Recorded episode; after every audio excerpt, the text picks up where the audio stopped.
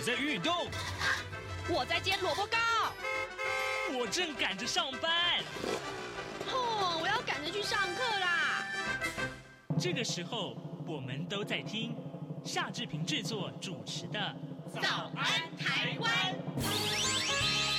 早安台湾带给你最热门的时事访谈，最感动的人物专访，最直接的民意表达。对，让我们一起收听《早安台》。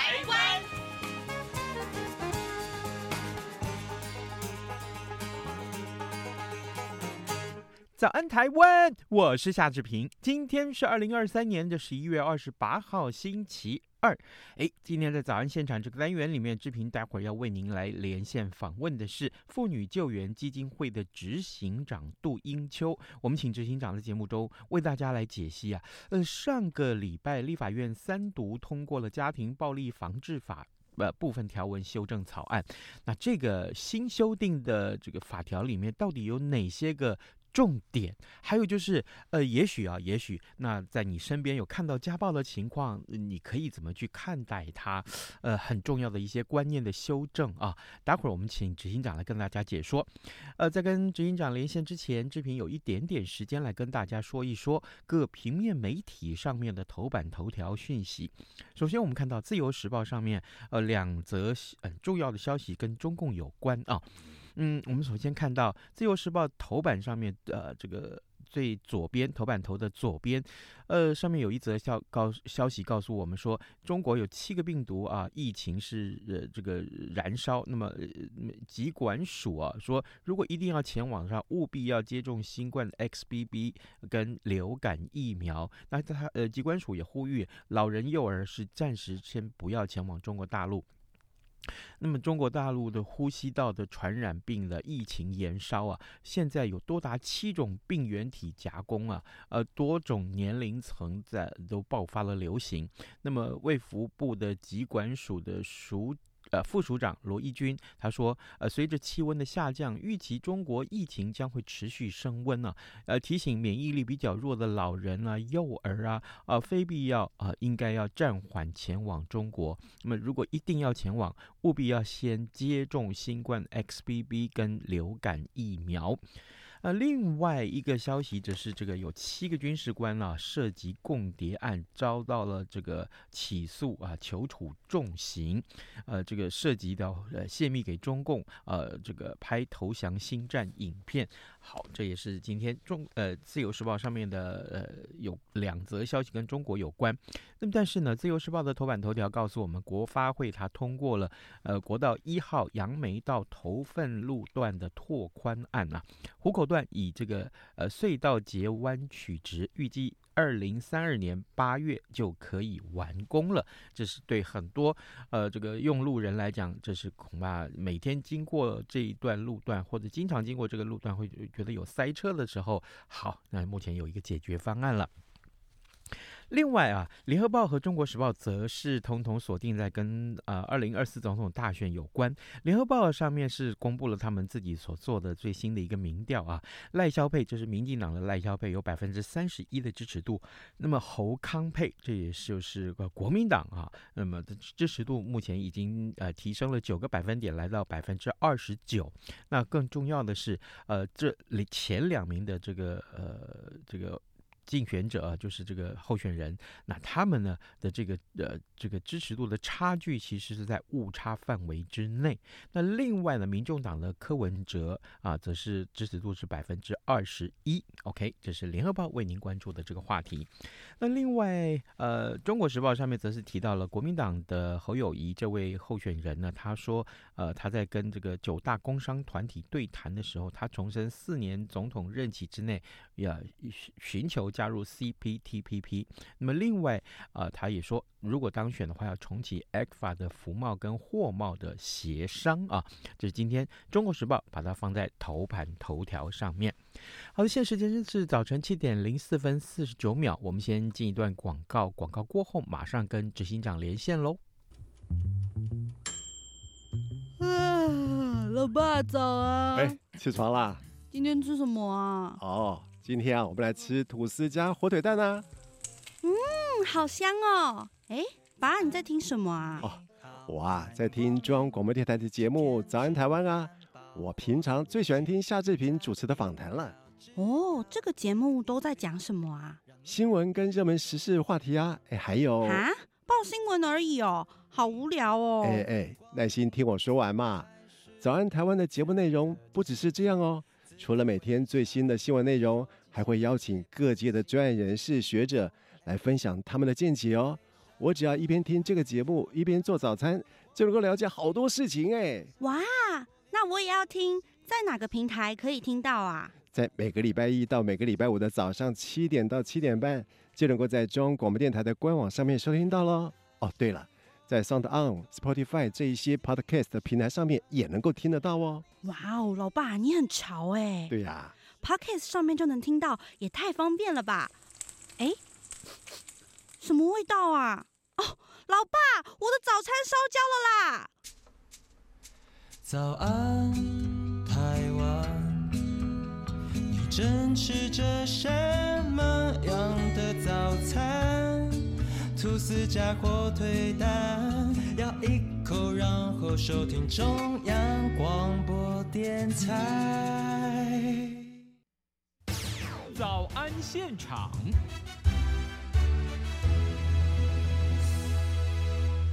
这里是中央广播电台台湾之音，您所收听的节目是《早安台湾》，我是夏志平。此刻时间早晨七点零六分四十九秒啊，各位听众，呃，立法院在上个礼拜啊，呃，三读通过了《家庭暴力防治法》部分条文修正草案，那么扩大了《家庭暴力防治法》适用的同性婚姻姻亲的这个范围，还有就是呃，这个私密影像啊相关的保护令等等。那修正之后呢，呃，的这个条文啊，对于防治家庭暴力而言，有没有什么样的改变呢？还有过去的遗漏啊，是不是都获得了补足了呢？啊，更重要的是，民众必须要有怎样的观念的改变或认知啊？那么此刻呢，我们要为您连线专访妇女救援基金会的执行长杜英秋，我们请执行长呃为大家来解说为什么我们要重视这个法案啊？执行长早安。早安，志平，早安，各位听众，大家早安。哎，谢谢执行长，谢谢。呃，我记得这个呃上一次邀请您来接受我们的访问，其实是在讨论到这个慰安妇啊这个的相关的议题。那这次也很荣幸能够再度访问执行长。执行长，我想先首先请您为我们的听众呃会诊一下，在上个礼拜啊呃这个三读通过的这个家庭暴力防治法有哪些新的规定呢？好。呃，我首先要先跟各位说明一下，其呃，家庭暴力防治法修法，呃，其其实已经酝酿要修法，修了大概四五年了。那终于在上礼拜终于修法通过哈。那这一次有比较大的有几个特色，我再跟各位说明一下。一个是对象适用的扩大，刚如同志平在讲的部分，整个同志家庭的成员，它扩大到姻亲嗯的部分哈，然后到世亲等世亲等的范围。那第二部分是说，童年目睹的受暴的成年人，以往是完全都没有资源可以使用的。那现在他们就是行政院愿意重视这个资源，啊，可以透过譬如说，他们很多时候需要社工跟心理辅导之上的部分，来疏解他们在童年目睹的时候发生暴力的时候影响到成年人，所以资源也有放进去。那另外一部分就是受暴的成年人，如果他小时候是受暴，可是长大之后可能。那个行为人或者是加害人不断的去找他的时候，就有限制他调阅户籍，不会因为他是他的孩子，好就要求他一定要抚养他。那即使他小时候遭受了很多的暴力对待，这一部分也可以免除哈。那另外部分教教保员，以往教保员是没有纳入责任通报，这次也有放进去。那对于身心障碍者的。的话有有有一部分是媒体的资讯的同意权，那这一部分也有放进去，希望能够征求他们，让他们可以用理解方式去理解，然后来行使他的同意权。那第二个第二个部分有关于就是整个数位性暴力的样态有纳入到家庭暴力防治法里面。那最重要的部分是目前有保护令的部分，就是除了跟踪骚扰防治法以外，还有家庭暴力防治法。那这次的保护令里面加的。跟其他很大不一样，一个是禁止散步以外，还有一个部分要求那个行为人要交出删除下架。嗯，好、下架。如果有些被上架到网站是下不来，因为网站可能不理会那个政府的要求，那还是要行为人自己把它拿下来。那这一块是有把它放在保护令里面，这一部分对很多的被害人会有很大的的的，就是权益的一些保障。是比较好的，哦、嘿。那另外部分就是以往就是我们家庭暴力防治法六十三条之一，就是所谓的约会暴力或恐怖情人，嗯，那并没有同居的关系，嗯，那他是就是用准用的方式，就是嫁接在家庭暴力防治法。那以往他们只有可以接受那个社工的协助跟申请保护令，哎，那之后通通没有了。这一次有把他，他可以接受社工服务以外，还有可以申请社会福利资源，包含法律诉讼补助啊、心理咨商的协助，哦，还有相关紧急生活补助可以放进来以外，另外部分他他可以准用刑事的程序，就是因为整个家庭暴力防治法也有叫叫家庭暴力罪，嗯，因为约会暴力它不是属于家庭成员的一部分，是，所以他如果他。对方不断的多次的对他自己暴力的对待的话，警方原本在家庭暴力防治法，他是可以用就是进就是直接羁押他，然后去要求他做改善。嗯，那可是那个约会暴力却不可以这么做，所以这一次也把刑事的程序也通通放进去了。那这样子更多保障他的权权权利。这样，那最后一个是。在因为呃，CEDAW 里面有规定，有要求说，整个亲密关系暴力的主要是性别的不平等、性别的歧视。那这一次有要求，在家庭暴力防治法的一些防治的措施里面，应该纳入性别的概念，哎，那让大家知道性别平等的重要性，包含一般的防治措施，还有学校的一些辅，就是教育训练，对对学生对公。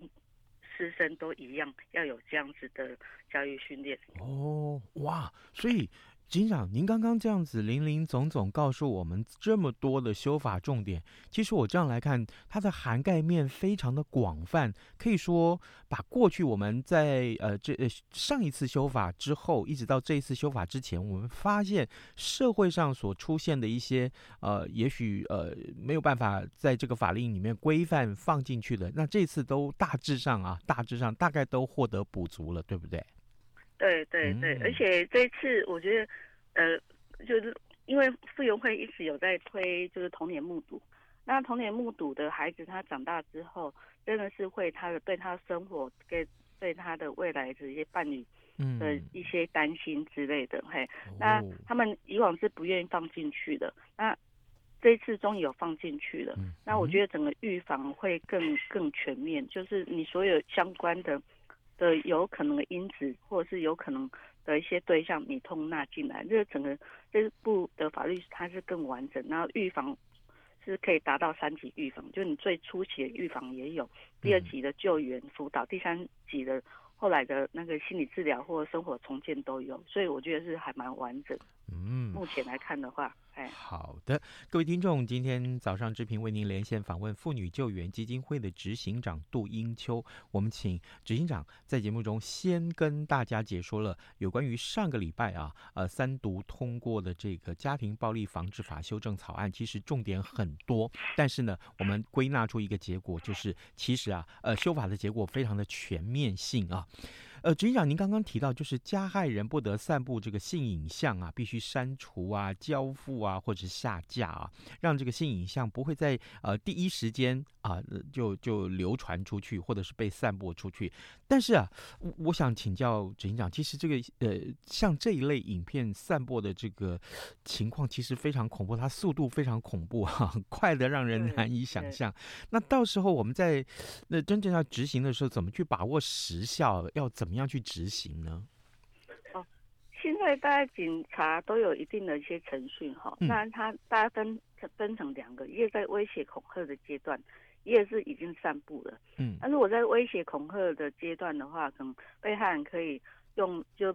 嗯，可能通常对你把对方的威胁恐吓的一些证据，有些是用言语，有些用赖，有些用各种方式。来对他威胁恐吓，他把威胁恐吓跟他的性影像，然后拿去，就是他可以去报警，也可以直接到地方法院的家事法庭那边申请保护令，这一部分是可以比较快，因为这个保护令就是把性影像删除、下架，呃，性影像删除、交出、取回的部分这一块是他可以列为紧急保护令或暂时保护令，所以那个动作在就是法院在处处理上是比较快速的。那前提是你要知道说他他到底手上到底有没有持有这样的性影像，那如果是被散布的话，也是可以这么做。那被散布很大的部分，它要包含下架的部分。嗯，那也可以透过紧急保护或暂时保护，要求这个行为人赶快把那个影像下架下来。好，或然后之后他们再搭配那个通常保护令有一个禁止再散布的部分，那就可以比较完美完，就是比较全面的一些。希望不要外流出去或持续被外流，那前提还是一样，因为有些的被害人他会跟我们说：“哎，听说我性影像被散布。”那问他说：“你知道散布在哪里？”他说他不知道。嗯，那所以可能就是要去报警或者是申请保护令之前，可能要稍微知道说他性影像到底是被散布在哪里网络平台，这样子法官或者是警察在执行的时候，他才知道说。要到哪一个网站去执行？那也有证据要求，那个就是行为人要给他下架。嗯，好，这个呃，可能这个是个事关众人的个人的权益啊。可是呃，执行长，那如果违反了这个法条的内容，散播这些不当的影片，那罚则是什么呢？在家庭暴力防治法，就违反保令是三年，有一个叫违反保护令罪，嗯嗯嗯，它是列入罪里面。好，那大家知道，其实，呃，保护令有十六款，那并不是每个都是入罪化。那这一次是有把它比照保护命令，就是犯罪被害人权益保障法里面是把它比照那边把它列入那个刑法里面，所以它是变，而且是公诉罪。一旦你违反保护令，是三年以下有期徒刑。那除了这个以外，那个被害人他还可以也可以去申请。就是去提告刑法的三百一十九条之三的散布，一样有一个散布那个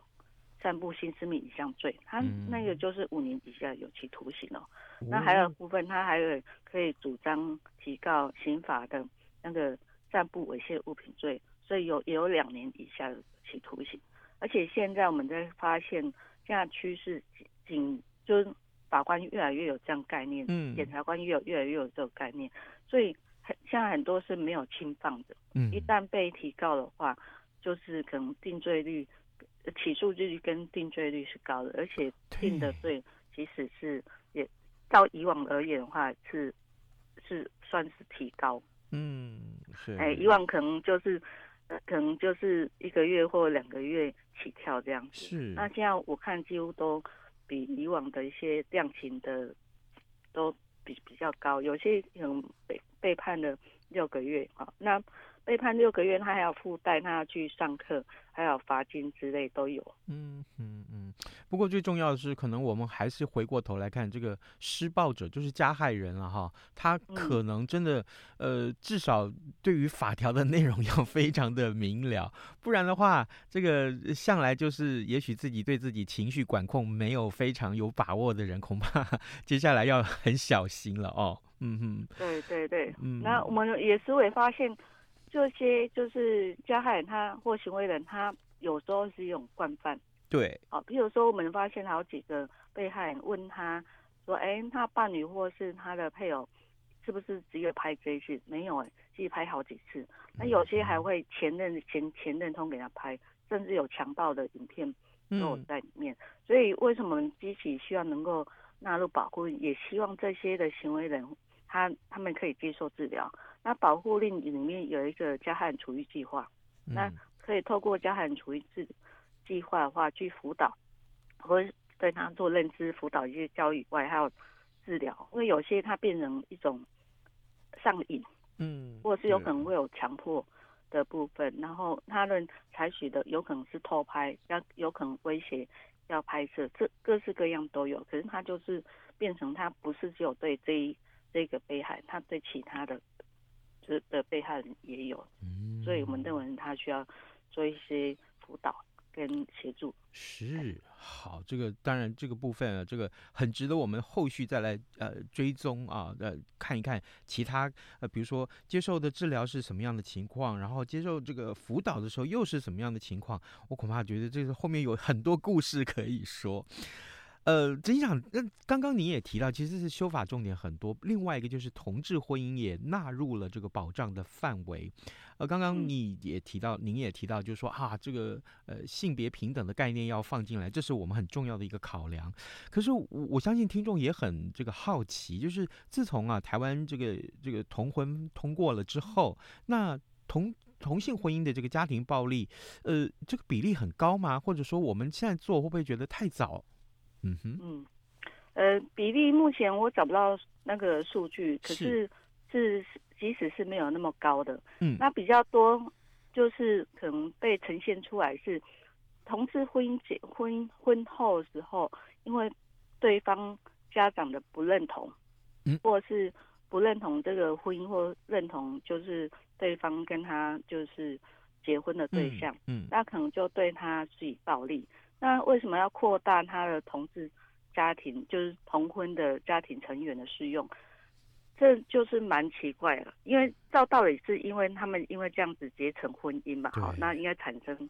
那个就是亲属关系。可是因为同婚它是属于那个是是至七十八的部分，嗯，啊，他他并没有修民法，哎，那导致在。家庭暴力防治法的时候，有人就提出来说，他的关系并没有扩及到民法的家庭亲属关系，哦，所以需要把那个家庭暴力防治法再补一个，就是要扩大成他同志婚姻里面的配偶的家属是可以适用的。所以我今天，譬如说我如果跟一个女女女生结婚的话，哈，那我们是同志办理。那如果我遭受到那个女生的家长，就是说，他的爸爸妈妈的虐待的话，暴力的话，我没有办法去对他两个提起那个家庭暴力的相关的的法令，哈、嗯，没有办法适用，就是很简单，说适用一个是保护令啊，嗯嗯，哎，那因为他不列入在那个家庭关系里面，所以以前是通不能用，嘿，那现在这是后来才发现的问题。那学者有两派啦，实务跟学者有两派。有一派是说他们已经缔结婚姻了，嗯，这个婚姻原本就要累主他的双方的家庭，其实是一个亲属关系。可是有一派又觉得说，哦，没有，那是特别法，特别法不代表是可以那个适用，就是民法之类的。好，所以这一部分因为讨，他后来是决定说直接修家庭暴力防治法，这样是比较。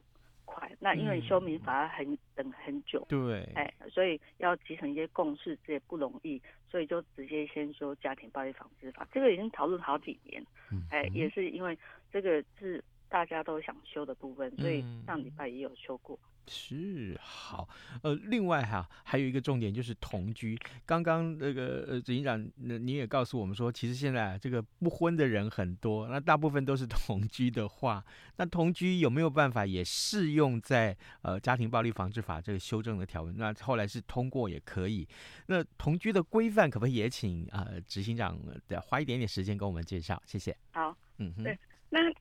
其实同居没有通通放进去，如果是朋友之间的同居，哦、嗯，所以我们说说多元家庭、多元的组成的部分，他、嗯、如果不是家庭成员也是不行哦。哦，那同居里面有一个就是《家庭暴力防治法》第三条里面，就是现现在或曾经有的同居关系，嗯，好，然后家长家属或家属间的关系者，哈，那。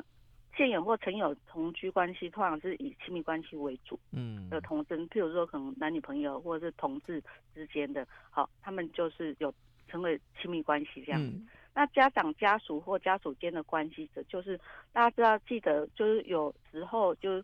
不管是男生女生，他可能离婚的，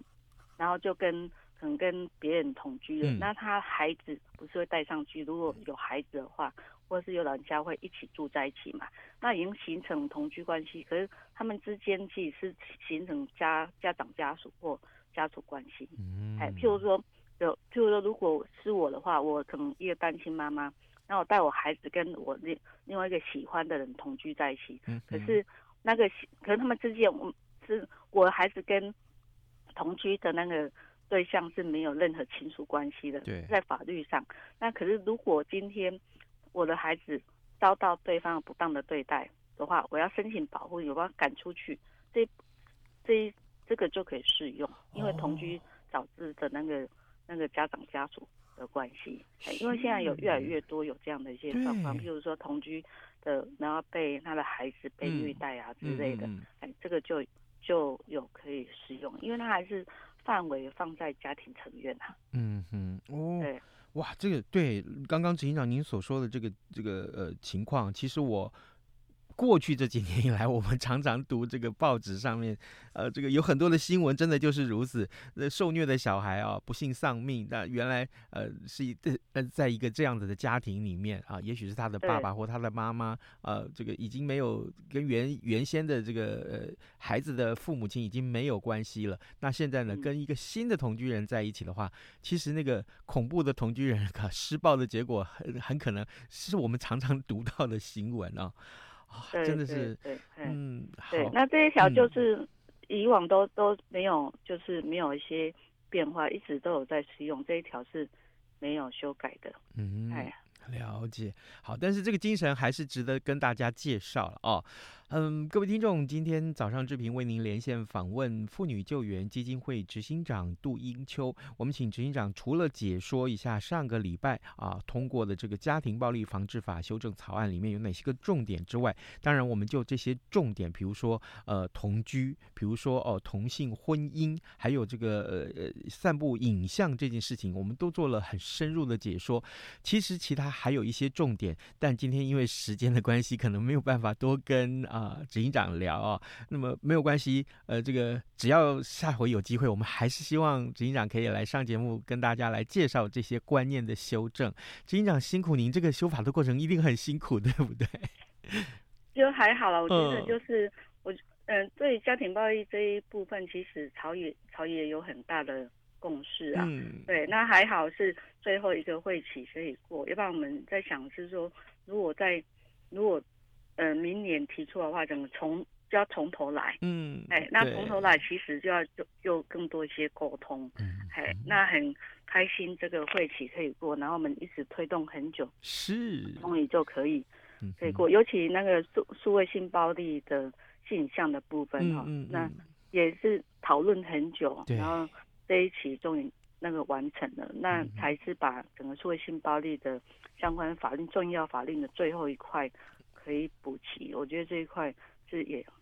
让人相当感动了，嗯，也非常谢谢政府跟立委们愿意重视这个问题。是，好，我们也非常谢谢呃执行长接受我们的访问，执行长辛苦您了，谢谢，谢谢啊，拜拜，拜拜。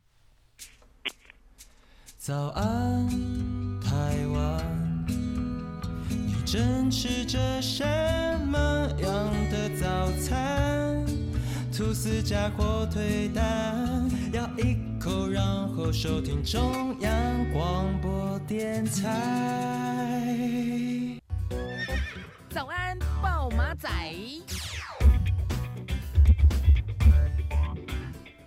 好，在节目结束之前，我还是要呃跟各位听众啊、呃、来报告，就是我们有央广目前正在举办 Podcast 的调查。那呃，其实现在收听节目广播节目的这个。管道非常的多元啊，非常的多元。呃，也许如果您的这个收听的习惯是每天在通勤的时候可以打开手机啊，就戴上耳机，然后呢以这个 podcast 方式来收听我们的节目的话，志平也是非常非常感谢您啊，因为这个呃，毕竟啊，这个收听的方式也让我们这个呃可以有更多的管道来跟听众接触。所以呢，我们邀请大家可以的话，呃，只要花个五分钟的时间上到我们的官网来啊，我们有一。份这个问卷来填写，那您的意见对我们来说是非常的重要了。那为了感谢您的参与呢，只要留下您的联系方式，都会有机会获得精美的礼品。好，这一直到这个十二月十号为止啊，所以各位赶快把握这个时间啊！今天我们非常谢谢各位的收听，咱们就明天再会喽。